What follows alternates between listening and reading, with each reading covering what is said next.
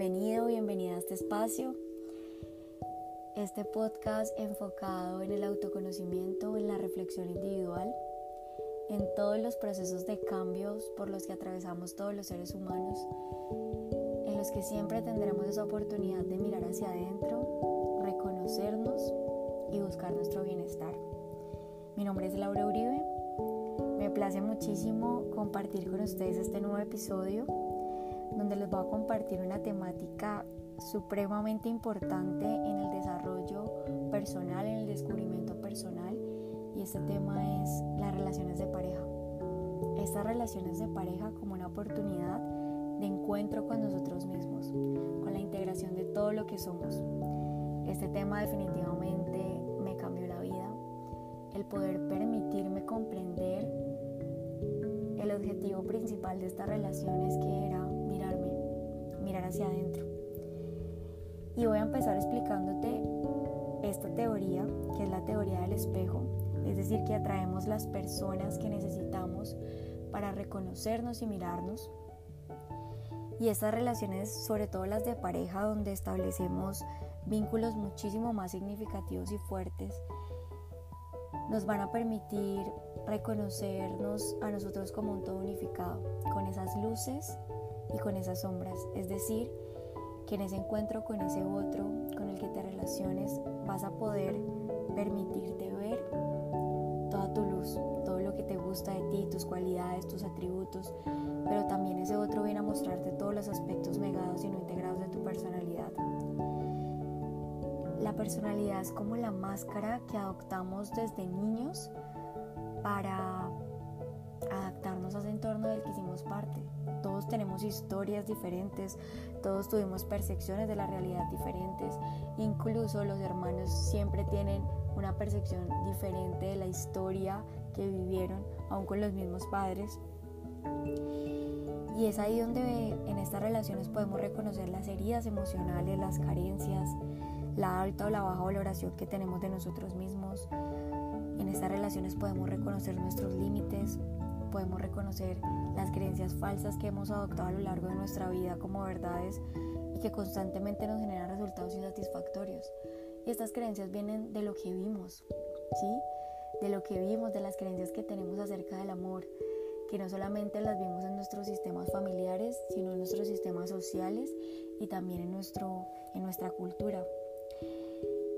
Por eso hoy quiero plantearte esta teoría del espejo eh, entendiendo los cuatro pegos emocionales, eh, una teoría maravillosa donde nos explican ese apego como ese primer vínculo que tuvimos con padres y cuidadores que de una u otra forma generó que nosotros empezáramos a vincularnos de esa forma que percibimos en la infancia, positiva, negativa, intermedia, y lo importante más allá de eh, empezar a mirar esta teoría desde un juicio es como que no, es que mi apego es el menos sano o el que me ha traído más resultados insatisfactorios, es abrirnos a este conocimiento para poder comprender que si identificamos nuestro apego, el tipo de apego que tuvimos en nuestra infancia, va a ser mucho más fácil reconocer lo que debemos sanar y debemos integrar. Entonces esta teoría habla de cuatro tipos de apego. El primero es el apego seguro. ¿sí? Este apego seguro se dio cuando los niños experimentaron una disponibilidad constante de sus cuidadores, porque estos estaban ahí encargándose de suplir sus necesidades, les demostraron cariño, apoyo, protección. Son niños que han tenido cuidadores que han sabido regular sus emociones y estar con ellos de manera incondicional. Por lo general, los niños que experimentan este apego son personas con autoestima alta, que se les facilita crear relaciones estables, aceptan las rupturas y se vinculan y crean compromisos este es el apego al que todos nos gustaría llegar, no porque sea un ideal, sino porque desde este lugar podremos establecer un vínculo sano en una relación de pareja y la vamos a poder disfrutar. Los comportamientos y actitudes asociadas en estas relaciones de pareja son personas que, aun cuando están en pareja, pueden disfrutar su autonomía y su tiempo a solas.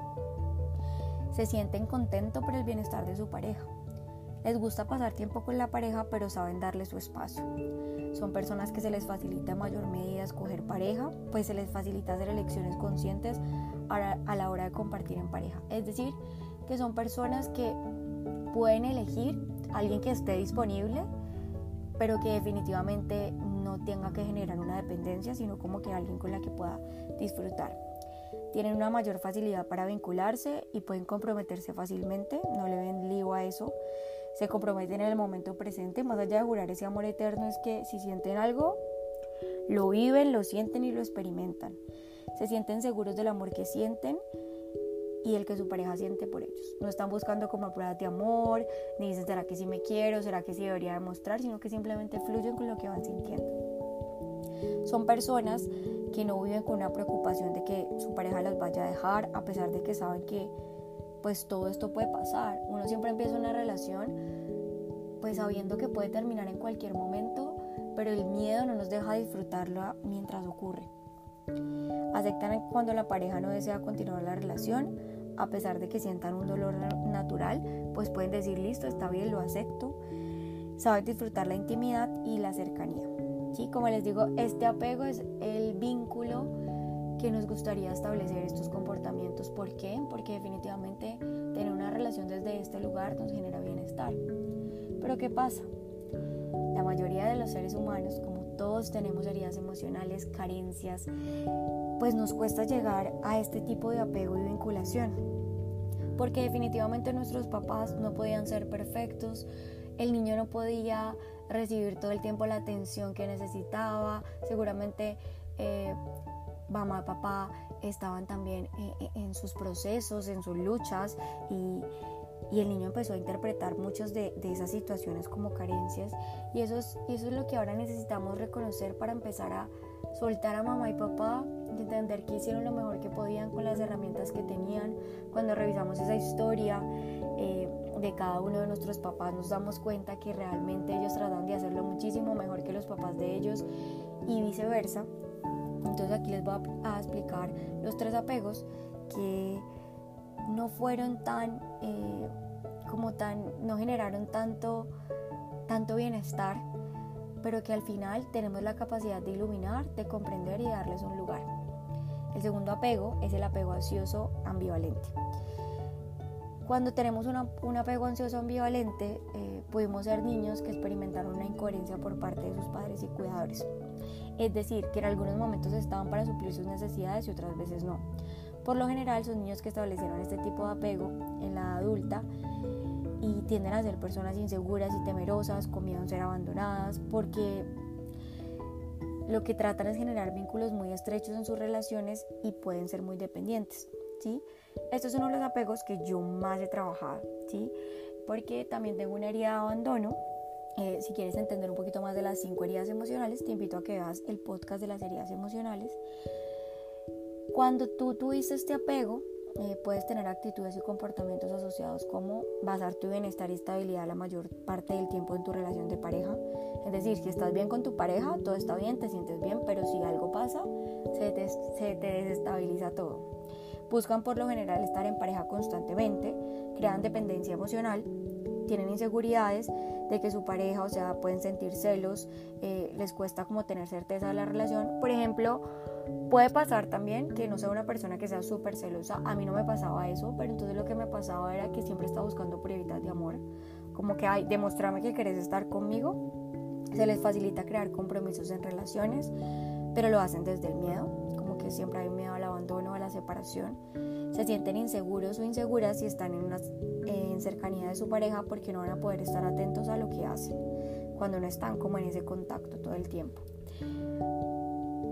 Este apego eh, puede estar, puede estar en, desde un lugar eh, como de mucha incertidumbre, ¿cierto? Cuando uno identifica que uno tiene este apego ansioso ambivalente, pues definitivamente tiene miedo a no ser amado, y necesita todo el tiempo que le reafirmen ese amor constante, tiene miedo al abandono, como les mencionaba, eh, intentan interpretar todo el tiempo lo que dice o hace la pareja para tener el control de las situaciones, como anteponerse a lo que pueda pasar, sienten que la pareja no les corresponde como ellos lo esperan, y por, lo, por, lo, por eso suelen ser como muy exigentes y tener demandas. Entonces, este apego es un apego que podemos empezar a trabajar y a sanar comprendiendo la herida, comprendiendo si tuvimos una herida de abandono o una herida de traición, empezar ese proceso de sanación consciente con mamá y papá, o sea, empezar a entender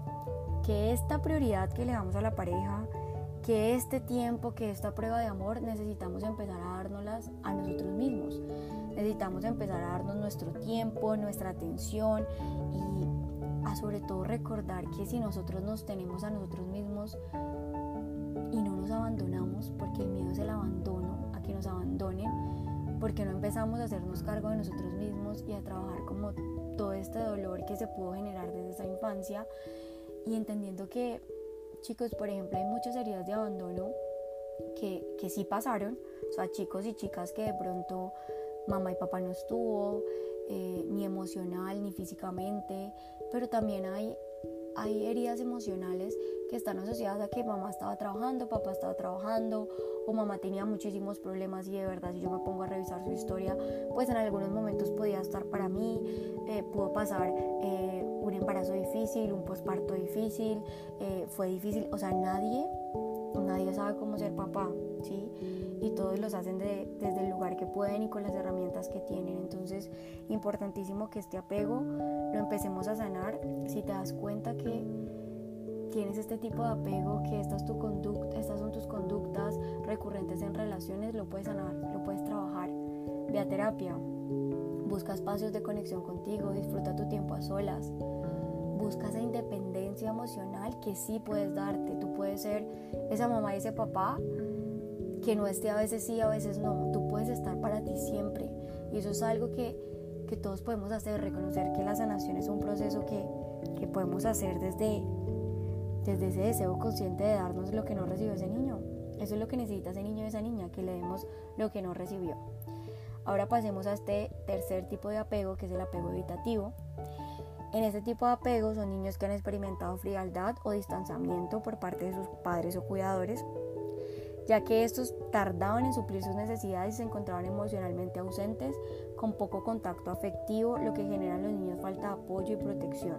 Por lo general, los niños establecieron este tipo de apego en la adulta tienden a ser personas distantes y frías, o sea, personas como que les cuesta relacionarse, evitan el contacto, evitan los compromisos, la estabilidad, porque al final también tienen un miedo enorme pues a ser heridos, tienen a ser abandonados, a ser rechazados, ¿sí?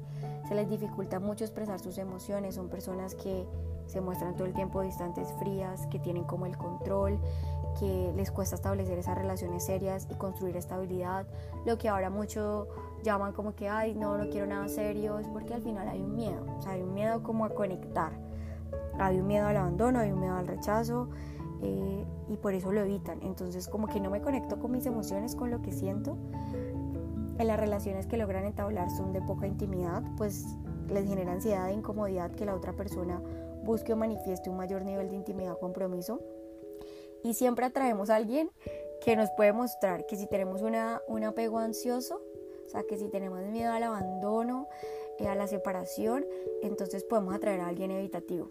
Alguien que es como que, no, mira, o sea, yo no quiero nada serio, no me hables tanto, no me llames tanto, ve, tengamos algo más relajado.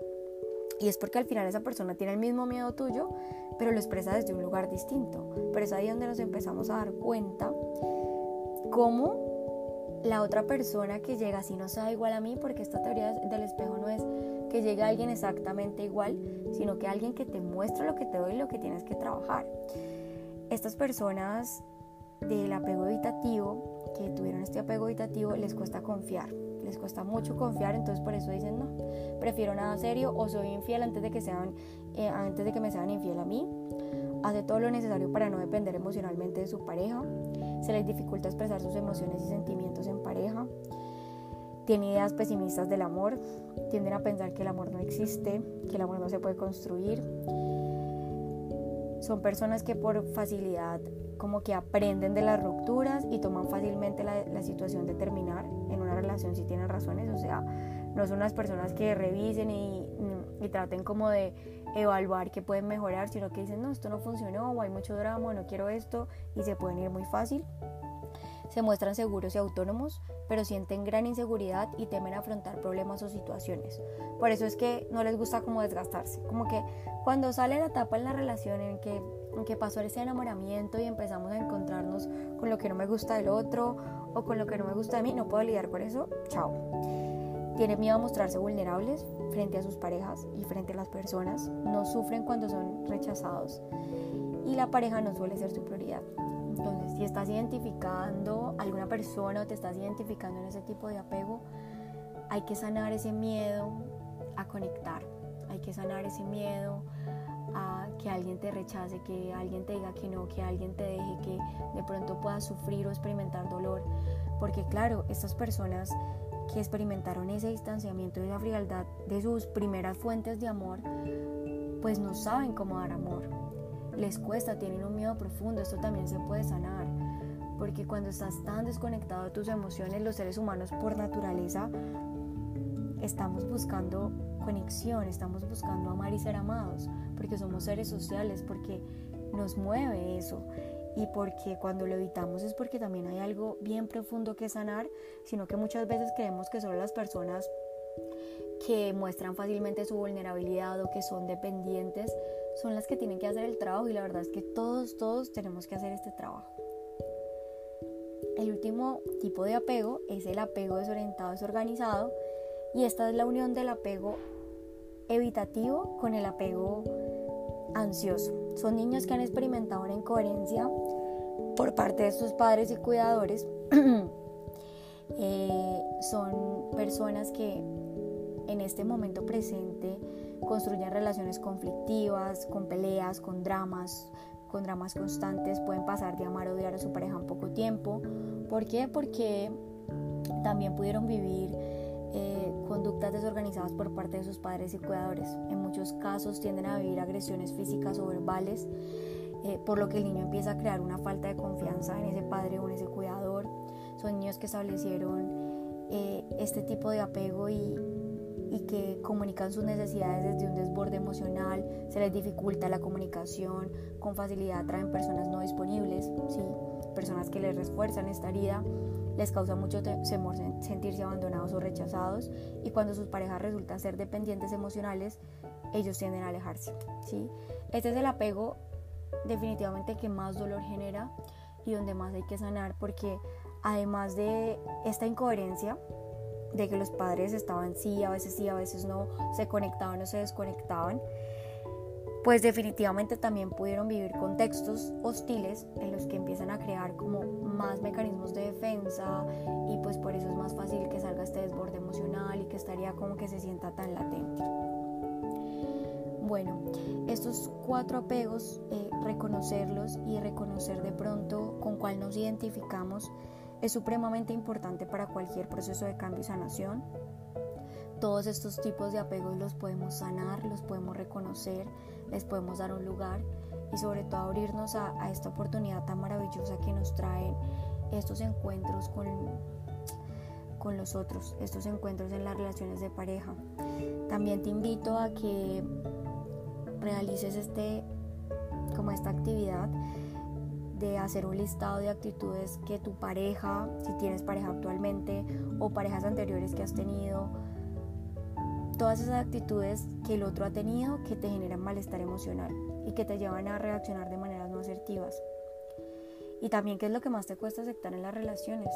De pronto estas preguntas nos pueden servir de referente para identificar qué es lo que tenemos que sanar, qué es lo que tenemos que integrar.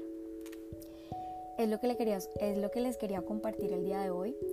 Quería mostrarles cómo estas teorías nos muestran mucho de los de los comportamientos, actitudes, máscaras que nos ponemos para esconder esos miedos profundos, ¿sí? Esos miedos a amar y a ser amados y que de manera consciente queremos construir relaciones estables desde ese apego seguro, relaciones donde nos permitamos ese encuentro, pero muchas veces tenemos muchas distorsiones y creencias falsas del amor.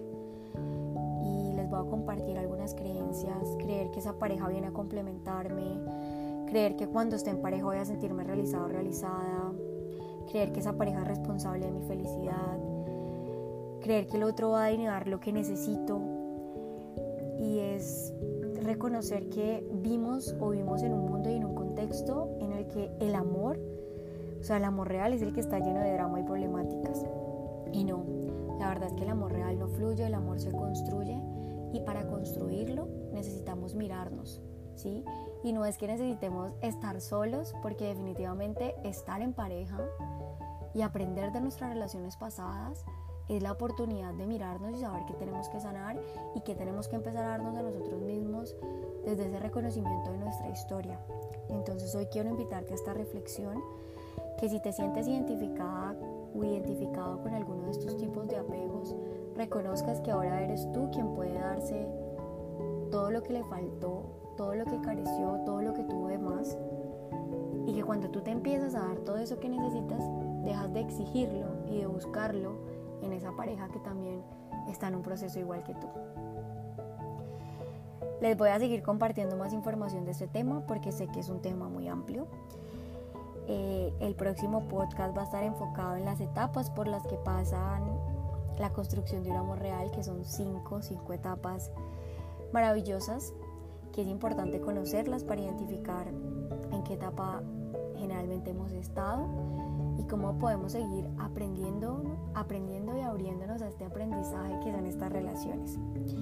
Te abrazo, te agradezco por estar aquí, por permitirme compartir todo lo que tengo para compartir, alzar mi voz y sobre todo agradecete a ti por permitirte este espacio de conexión, de reflexión, de autoconocimiento, porque definitivamente tener estos espacios nos ayuda a volver a nosotros mismos y a encontrarnos con todo lo que necesitamos para poder ser esos adultos que sí se hacen cargo de su proceso, que sí buscan su bienestar, que pueden asumir su vida y sus resultados desde un lugar de amor y comprensión, porque todos estamos pasando por lo mismo.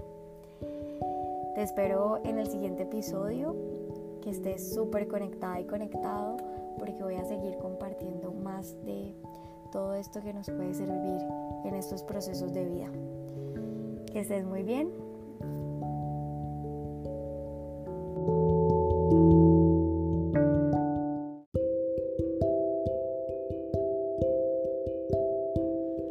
Hola, definitivamente hoy quiero permitirme tener este espacio de su fluidez, de conexión, de